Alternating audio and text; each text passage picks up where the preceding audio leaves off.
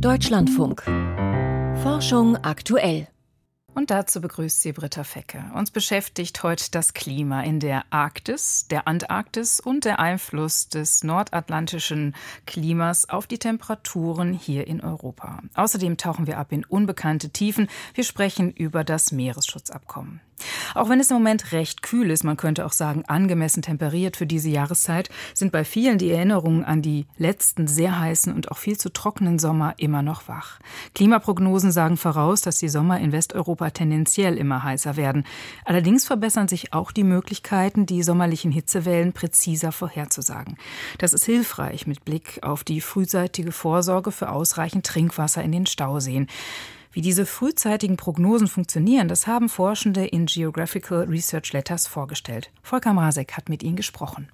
Ob auf Europa eine sommerliche Hitzewelle zukommt, könnte sich vielleicht bald schon im April mit hoher Wahrscheinlichkeit sagen lassen. Maßgeblich dafür sind offenbar Temperaturverschiebungen im Nordatlantik. Ist der Ozean im Frühling in den Subtropen wärmer und in subpolaren Breiten kälter als gewohnt, wächst das Temperaturgefälle von Norden nach Süden also, dann ist das ein Vorbote für spätere Hitzewellen, so das Ergebnis der neuen Studie unter der Leitung von Johanna Beer, Professorin für Klimamodellierung an der Universität Hamburg. Im Nordatlantik gibt es zwei riesige rotierende Strömungen über die ganze Breite des Meeres, den subtropischen Wirbel im Süden und den subpolaren im Norden. Wenn der subtropische Wirbel ein Grad wärmer ist und der subpolare Wirbel ungefähr ein Grad kälter ist als normal, dann ist das schon so eine starke Änderung. Also wenn das im Frühjahr so ist, dass sich dann im Sommer mit höherer Wahrscheinlichkeit eine Hitzewelle auch über Europa ausbildet. Der Nordatlantik ist bekanntermaßen die Wetterküche Europas. In diesem Fall sendet er wohl schon zwei, drei Monate im Voraus deutliche Signale. Was laut Johanna Beer auch daran liegt, dass dieses Temperaturmuster draußen im Ozean bis in den Sommer hinein erhalten bleibt. Im Wechselspiel mit der Atmosphäre kommt es dann zum Zustrom warmer subtropischer Luftmassen. Es ist zusätzlich noch so, dass wir die Hitzewellen insbesondere dann stark ausgeprägt sehen, je wärmer das Wasser direkt um Europa rundherum ist, entweder im Mittelmeer oder zum Beispiel in der Nordsee oder auch vor der Iberischen Halbinsel, also westlich von der Iberischen Halbinsel, so dass das noch für eine zusätzliche starke Erwärmung der Atmosphäre sorgt. Allein auf der Grundlage von Beobachtungen wäre es nicht möglich gewesen, das verräterische Signal im Nordatlantik herauszufiltern. Aus den Messungen haben wir vielleicht aus den letzten 40 oder 50 Jahren so zehn Hitzewellen. Und das reicht natürlich nicht für eine systematische Untersuchung. Deswegen haben wir hier ein Modell zur Hilfe genommen. Und zwar ein Erdsystemmodell. Damit simulierten Beer und ihre Kollegen das Klima- und Wettergeschehen bis zurück ins Jahr 1850 und das in unzähligen Modellläufen, die alle leicht voneinander abwichen. Ein Trick. Wir stecken da eben den Stand des Wissens rein, was wir an physikalischen Gesetzmäßigkeiten haben und die Treibhausemissionen, wie viel davon zu welchem Zeitpunkt in der Atmosphäre war. Und wir haben uns erzeugt damit eine sehr, sehr große künstliche Datenmenge, in der wir aber diese ungewöhnlichen Hitzezustände in einer sehr großen Anzahl hatten. Wir haben tatsächlich in diesem Fall jetzt so viele Daten produziert, dass wir eine künstliche Intelligenzanalyse darüber laufen lassen konnten. Und die zeigte dann, sehr häufig besteht vor Hitzewellen in Europa schon im April oder Mai ein erhöhtes Temperaturgefälle im Nordatlantik.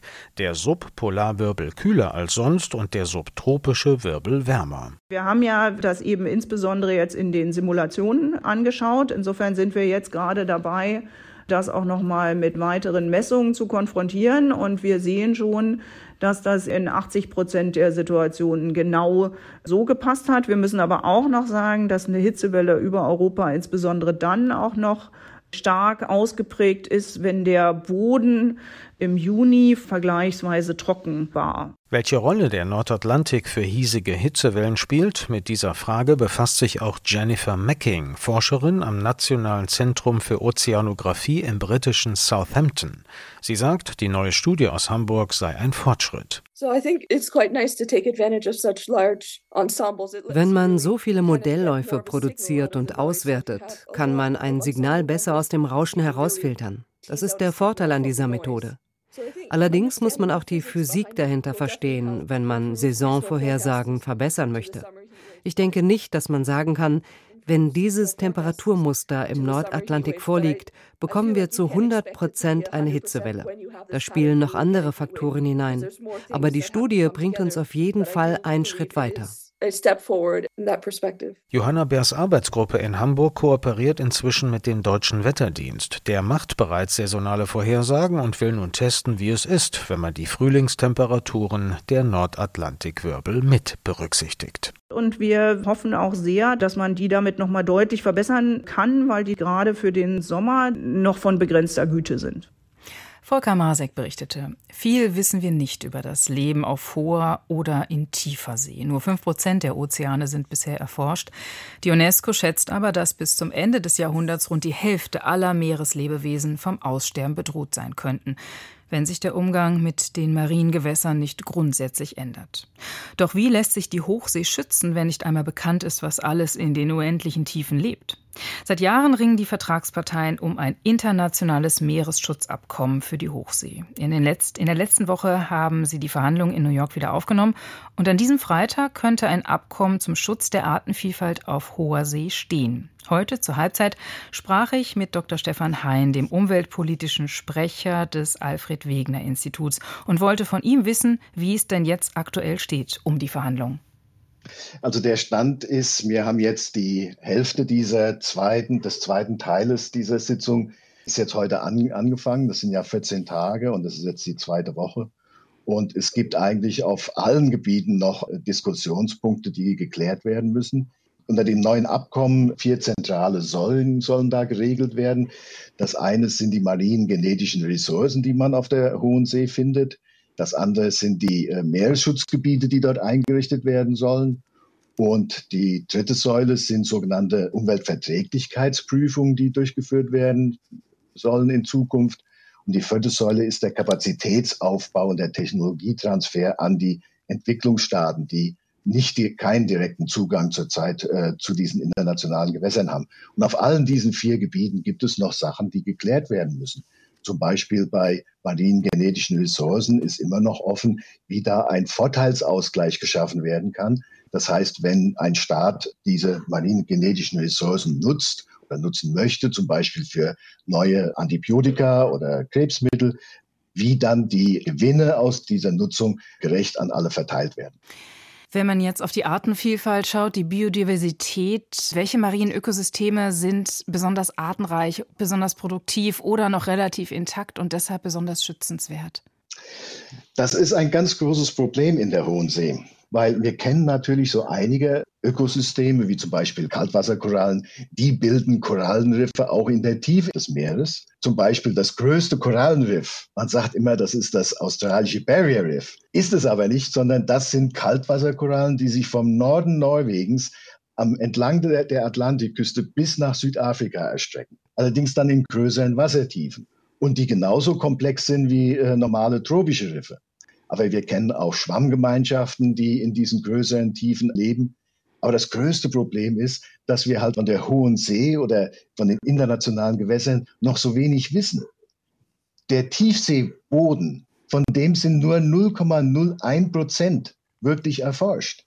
Und wenn man das mal vergleicht, wenn man jetzt die Fläche von Deutschland nimmt, dann wären 0,01 Prozent, das wäre noch nicht mal die Hälfte von der Fläche von Bremerhaven, von wo ich Sie aus jetzt anrufe. Das heißt also, wir wissen noch sehr, sehr wenig über die Tiefsee und die Hochsee.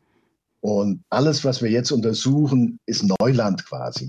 Da fällt einem der Spruch ein, wozu in die Ferne schweifen, warum eigentlich immer nach außerirdischem Leben suchen, wenn wir noch mal das Leben auf der Erde einigermaßen erforscht haben. Ja, und vor allen Dingen, das ist ja auch das Problem.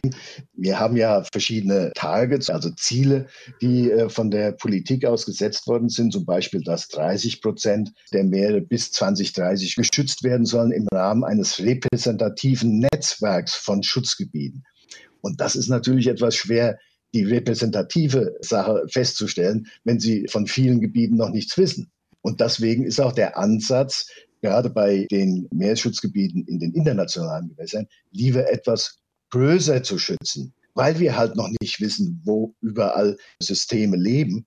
Deswegen halt dieser Ansatz, da wo wir wissen, dass es empfindliche Systeme gibt, da muss natürlich was eingerichtet werden. Und ansonsten große Gebiete um halt sicherzustellen, dass wir einen repräsentativen Schutz einrichten können. Wo wissen Sie denn, dass es schon Gebiete gibt, die definitiv geschützt werden sollten? Zum Beispiel so unterseeische Berge haben immer eine sehr hohe Biodiversität, weil die agieren quasi wie Inseln in diesem Tiefseebereich, wo dann so ein unterirdischer, untermeerischer Berg aufragt bis kurz unter die Oberfläche. Und da gibt es enorm biodiversitätsreiche, also artenreiche Ökosysteme, die sich an solchen Seamounts dann etablieren. Wo wäre es denn sinnvoll, blaue Korridore einzurichten, synonym zu den grünen Korridoren an Land, um wandernde Tierarten wie auch zum Beispiel die großen Meeressäuger zu schützen? Also wir haben zurzeit, haben Wissenschaftler ungefähr 320 sogenannte ökologisch oder biologisch signifikante marine Gebiete weltweit ausgewiesen auf der Hohen See. Und das gibt Ihnen schon mal eine, einen Überblick darüber, wie viele Gebiete eigentlich schützenswert wären in diesem Bereich. Und wie diese dann miteinander verbunden werden können, das ist dann ein zweiter Schritt. Natürlich muss man dabei beachten, wo sind die Wanderwege von wandernden Arten. Sie haben die marinen Säuger, die Wale angesprochen. Da wissen wir diese Wanderwege. Aber Arten wissen wir noch kaum, wo die einzelnen Lebensstadien dieser Arten äh, überhaupt das Dasein haben. Also zum Beispiel, dass man Laichgründe mit anderen Gebieten verbinden kann, damit eine Art über den gesamten Lebenszeitraum geschützt ist. Da spielt natürlich äh, Schifffahrt und Fischfang eine, eine, große Rolle. Welchen Einfluss haben andere Faktoren wie Eutrophierung, also Abwassereinleitung, Übersäuerung und Erwärmung im Zuge des Klimawandels auf die Biodiversität auf hoher See? Der Klimawandel und diese Aspekte der Übersäuerung, die ja damit verbunden ist, der wird natürlich auch nicht vor der Hohen See oder vor den internationalen Gewässern Halt machen. Und wir beobachten schon jetzt, dass auch auf der Hohen See Auswirkungen des Klimawandels zu erkennen sind. Was wir erreichen müssen, ist, dass diese Sachen, die wir beeinflussen können, ja, wie zum Beispiel die Verschmutzung der Hohen See, Eutrophierung. Sie haben von Erdölförderung und Fischfang und, und Schifffahrt gesprochen, dass diese Sachen so gut wie möglich geregelt werden, weil an den Auswirkungen des Klimawandels werden wir zurzeit wenig ändern können, sondern da müssen wir äh, wirklich noch Generationen mit leben, bis das hoffentlich die CO2-Reduzierungsmaßnahmen dann greifen. Aber für mich ist es vielleicht viel wichtiger zu, zu sagen, nur weil die Tiefsee und die internationalen Gewässer weit weg sind, ja, bedeutet das nicht, dass wir sie vergessen können. So nach dem Motto aus den Augen, aus dem Sinn, das gilt hier nicht, sondern wir, auch hier in Deutschland, sind direkt von der internationalen Gewässersee abhängig.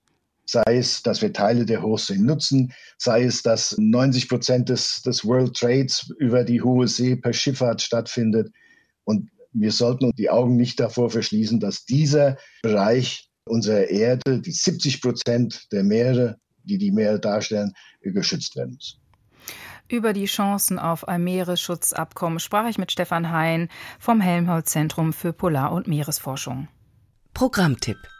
Heute ist die Erde voller Botschaften. Sometimes that information is deceptive, sometimes it is honest. Manchmal ehrlich, manchmal verschleiern sie Dinge. Whatever their intent, they have war es unvermeidlich, dass sich die akustische Kommunikation entwickelt hat? Ich glaube schon. Schall kann sich durch dichte Vegetation sehr schnell und weit bewegen, auch nachts im Nebel. Nur, wer hat damit angefangen? Schall ins Dunkel, wie das Leben laut wurde. Im Podcast Wissenschaft im Brennpunkt und in der DLF Audiothek App. Auf der Südhalbkugel ist im Moment Sommer und in der Antarktis gibt es nun zum Ende der sommerlichen Schmelzperiode so wenig Meereis wie noch nie seit Beginn der Messung. Die von Eis bedeckte Fläche auf den Meeren rund um die Antarktis lag schon im Januar auf dem historisch tiefsten Niveau. Auch bei der Meereisbedeckung rund um die Arktis gibt es vergleichbare saisonale Schwankungen. Wenn sie auch nicht so stark sind, so sind die Auswirkungen doch vergleichbar, denn die weiße Oberfläche des Meereises reflektiert die einfallenden Sonnenstrahlen. Schmilzt das Meereis in der Antarktis oder Arktis, aber infolge des Klimawandels entfällt diese Rückstrahlung mit dem Effekt, dass sich die Ozeane stärker erwärmen. Was das zum Beispiel auf Spitzbergen für Nebenwirkungen hat, schildert Jan Tolzmann. Schwindet das Meereis, heizt das nicht nur die Atmosphäre auf, sondern verursacht auch Extremniederschläge, so zum Beispiel an der Westküste Spitzbergens. Extrem bedeutet in diesem Fall drei bis fünfmal höhere Niederschläge als in normalen Monaten zu vergleichbaren Jahreszeiten. So berichtet es ein internationales Forschungsteam auf einer Fachkonferenz in Wien. Welche Folgen sich daraus für Spitzbergen ergeben, erklärt der Mitautor und Modellierer Timo Kelder vom Climate Adaptation Service in den Niederlanden. Für Spitzbergen haben wir einen sehr klaren Trend festgestellt. Was früher ein 100-Jahres-Event war, ist jetzt zu einem 40-Jahres-Event geworden. Es tritt immer häufiger auf. In einem saisonalen Vorhersagemodell hat das Forschungsteam dazu 1000 Vorhersagen pro Monat über die letzten 45 Jahre simuliert und analysiert. Das Ergebnis, je weniger Meereis, desto höher die Wahrscheinlichkeit, dass Zyklone an der Westküste Spitzbergens Extremniederschläge verursachen. Unter Zyklonen verstehen die Wissenschaftler in diesem Fall Tiefdruckgebiete, die dort entstehen, wo subtropische Warm- und polare Kaltluft aufeinandertreffen und dann nach Osten ziehen. Der Meteorologe Malte Müller vom norwegischen Meteorologischen Institut in Oslo beschreibt, wie stark Niederschläge in Kombination mit wenig Meereis entstehen. Der Zyklon zieht dann über den Nordatlantik, verliert kaum an Energie und kaum an Feuchtigkeit auf dem Weg da hoch und kann sozusagen alles abregnen, wenn es dann Spitzbergen trifft. Schmilzt das Meereis durch den Klimawandel weiter ab, verdunstet dadurch noch mehr Wasser über dem Nordatlantik. Die Zyklonen werden dadurch noch stärker mit Feuchtigkeit versorgt. Solange aber das Wasser, wie in der Vergangenheit üblicherweise, von Meereis bedeckt ist, kann es nicht verdunsten. Folge, zwar erreichen die Zyklonen in diesen Fällen dann immer noch die Westküste Spitzbergens, transportieren aber deutlich geringere Niederschlagsmengen. Die Folgen von Extremniederschlägen sind für Spitzbergen gravierend.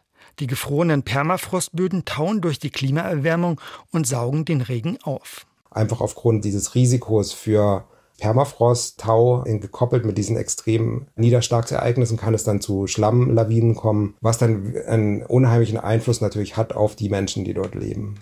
Ganze Landstriche entlang der Küste könnten im Meer verschwinden. Das Fatale, bisher ist die komplette Infrastruktur Spitzbergens nicht auf solche Starkregen eingestellt. So fehlen zum Beispiel an vielen Häusern Dachrinnen und Abflusssysteme. Allerdings sind nur die rund 2400 Bewohner der Insel betroffen. Noch gravierender sind die Extremniederschläge aber für die Tierwelt, wie zum Beispiel der Rentierpopulation. Denn wenn der Regen aufgrund der niedrigen Temperaturen friert, bildet sich auf dem Boden eine Eisschicht. Für Rentiere eine undurchdringbare Futterbarriere, die nicht selten zum Verhungern führt. Das Modell der Wissenschaftler kann aber auch indirekt die Zukunft von Starkregenereignissen vorhersagen. Und das ist wesentlich, sagt der Experte. Dadurch, dass wir sehen können, dass die Wahrscheinlichkeit steigt und wenn das Meereis wirklich verschwindet in der Grönlandsee oder immer weniger wird, was der Fall war über die letzten 20 Jahre sehr stark sogar, und was es in der Zukunft noch viel mehr sein wird, dann schlussfolgern wir davon auf jeden Fall, dass die Wahrscheinlichkeit für sehr starke Regenfälle in Spitzbergen zunehmen wird. Das Modell hilft den Menschen auf Spitzbergen dabei, sich besser an den Klimawandel anzupassen und Maßnahmen zum Schutz der Ökosysteme zu treffen. Die Ergebnisse sind nicht nur für Spitzbergen relevant. Denn wenn die Zyklonen einen anderen Weg nehmen und an der Insel vorbeiziehen, können diese Starkregenereignisse in Zukunft auch die zentrale Arktis erreichen. Die Studie zeigt, der Klimawandel verändert das Gesicht der Polarregion auf der Nordhalbkugel. Jan Tolzmann berichtete. Und jetzt wird es Zeit für unsere Wissenschaftsmeldung von und mit Piotr Heller. Deutsche Medizinverbände loben das geplante Werbeverbot für ungesunde Kindersnacks. Schädliche Einflüsse von Lebensmittelwerbung könnten nur mit einer solchen Ansatz eingedämmt werden, heißt es von der Deutschen Allianz nicht übertragbare Krankheiten, die den Vorstoß als Meilenstein für die Kindergesundheit bezeichnet. Die Deutsche Gesellschaft für Kinder- und Jugendmedizin äußerte sich in einer Stellungnahme ebenfalls positiv positiv. Aus fachlicher Sicht sei die Regelung eine Notwendigkeit im Interesse der Kindergesundheit. Bundesernährungsminister Cem Özdemir hat die Pläne heute vorgestellt. Demnach will er an Kinder gerichtete Werbung für Produkte mit hohem Zucker, Salz oder Fettgehalt verbieten lassen. Der Vorstoß umfasst alle für Kinder relevanten Medien, darunter das Marketing durch sogenannte Influencer auf sozialen Netzwerken. Auch jegliche Reklame im Umfeld von Sport- und Familiensendungen zwischen 6 und 23 Uhr soll unter die Regelung fallen. Ein vergleichsweise simples Gerät soll Tumorzellen im Blut erkennen. Seine Erfinder, ein Team von der Technischen Universität Sydney, machen es sich zunutze, dass Tumorzellen einen anderen Stoffwechsel haben als gesunde Zellen im Blut. Diesen Unterschied erkennt das Gerät. Es leitet das Blut dafür durch verschiedene Kammern, in denen es dann den Säuregehalt rund um die einzelnen Zellen misst. Sobald es Tumorzellen identifiziert hat, können die genetisch untersucht werden, um so Rückschlüsse auf eine geeignete Therapie zu gewinnen. Das schreiben die Forscher im Magazin Biosensors and Bioelectronics. Ihre Erfindung unterscheide sich von anderen Systemen zur sogenannten Liquid Biopsy dadurch, dass sie einfach zu bedienen sei. Das System benötige kein speziell geschultes Personal und könne in typische Klinikabläufe aufgenommen werden. Forscher haben einen winzigen Raupenroboter entwickelt. Die Maschine ist etwa vier Zentimeter lang und wird von außen mittels Licht und eines Magnetfelds gesteuert. Das Licht sorgt dafür, dass sich der Roboter krümmt und wieder ausstreckt, sodass er sich wie eine Raupe fortbewegen kann. Das Magnetfeld steuert wiederum gecko-ähnliche Strukturen an den Enden seines Körpers. Damit hält der Roboter sich an einer Oberfläche fest und lässt diese wieder los, wodurch er auch kopfüber an einer Decke laufen kann. Ingenieure aus Kanada und China haben den Raupenroboter entwickelt und in den Cell Reports Physical Science beschrieben. Sie hoffen, dass ihre Maschine irgendwann bei chirurgischen Eingriffen assistieren könnte. Heute Morgen wurde der Start einer Dragon-Raumkapsel kurzfristig abgebrochen. Das Raumschiff sollte um Viertel vor zwei Ortszeit von Florida aus starten und die vierköpfige Besatzung zur ISS bringen. Doch nur zwei Minuten vor der Zündung wurde der Flug abgebrochen. Grund seien Probleme mit einer Flüssigkeit, die dazu dient, die Raketentriebwerke zu zünden. Das teilten die NASA und das private Raumfahrtunternehmen SpaceX mit. Die Crew, bestehend aus zwei Amerikanern, einem Russen und einem Astronauten aus den Vereinigten Vereinigten Arabischen Emiraten sollte für sechs Monate zur ISS fliegen. Den nächsten Startversuch wird es laut SpaceX frühestens am Donnerstag geben. Die Covid-Lockdowns haben den Speiseplan besonderer Bewohner Londons durcheinandergebracht. Nämlich den von Wanderfalken, wie britische Biologen im Fachblatt People and Nature berichten. Das Team hat 31 Falkennester über drei Jahre hinweg beobachtet. Fünf davon waren in London, der Rest in anderen Gegenden. Die Londoner Falken haben demnach während des Lockdowns deutlich weniger Tauben verspeist als sonst. Außerhalb Londons war dieser Trend nicht erkennbar. Vermutlich mussten die Falken sich umorientieren, weil es während der Lockdowns in der Stadt weniger Menschen, dadurch weniger Müll und dadurch wiederum weniger Tauben gab. Die Ergebnisse deuten laut den Forschern darauf hin, dass Wanderfalken in großen Städten stark von menschlichen Aktivitäten abhängig seien. Vielen Dank, das waren die Meldungen mit und von Piotr Heller. Sternzeit, 27. Februar. Der Mond beim künftigen Ringplaneten Mars. Heute Abend steht der zunehmende Halbmond im Sternbild Stier. Ein Stück links von ihm leuchtet der orange-rötliche Planet Mars. Der hat zwei Monde, noch. Denn der eine könnte recht bald geradezu zerbröseln und einen Ring bilden. Der Marsmond Phobos ist rund 20 Kilometer groß. Sein Abstand zum Mars ist so gering, dass er für einen Umlauf nicht einmal acht Stunden braucht. Das hat kuriose Folgen. Innerhalb eines Marstages zieht der Mond dreimal um seinen Planeten. Entsprechend geht Phobos im Westen auf und im Osten unter. Während er über den Marshimmel zieht, ändert sich seine Phase binnen weniger Minuten sehr deutlich. Phobos nähert sich dem Mars ständig weiter an. Seine Bahn wird jedes Jahr um etwa zwei Zentimeter enger. Die Anziehungskraft des Planeten knetet den Mond regelrecht durch. Er besteht vermutlich aus recht lockerem Material, das von einer 100 Meter dicken Staub- und Geröllschicht bedeckt ist. Schon jetzt ziehen sich gewaltige Furchen über seine Oberfläche. Offenbar sind sie erste Zeichen eines Zerbrechens. Wie Simulationsrechnungen zeigen, wird der Mond binnen 30 bis 50 Millionen Jahren entweder auf den Mars stürzen oder, und das ist wahrscheinlicher, zerfallen. Seine Reste bilden dann einen Ring um den Planeten. Die Erde hat ihren Mond seit über vier Milliarden Jahren und wird ihn auch immer behalten. Die Marsmonde dagegen sind nur Asteroiden, die der Planet einst eingefangen hat und die auch wieder verschwinden. Sie begleiten den Mars nur für eine astronomisch gesehen kurze Zeit. Dirk Lorenzen war das mit der Sternzeit. Hier im Deutschlandfunk geht es gleich weiter mit der Sendung Wirtschaft und Gesellschaft und meinem Kollegen Georg Ehring. Dort geht es um den Durchbruch beim Streit im Nordirland-Protokoll. An dieser Stelle verabschiedet sich Britta Fecke.